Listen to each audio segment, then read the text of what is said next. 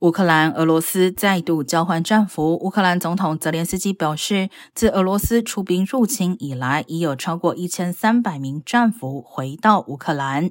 不过，针对美国总统拜登表示，若俄罗斯总统普京有意结束对乌克兰的入侵，他愿意与普京对话。克林姆林宫仅回应称，普京对谈判持开放态度，但不苟同拜登提出的谈判条件。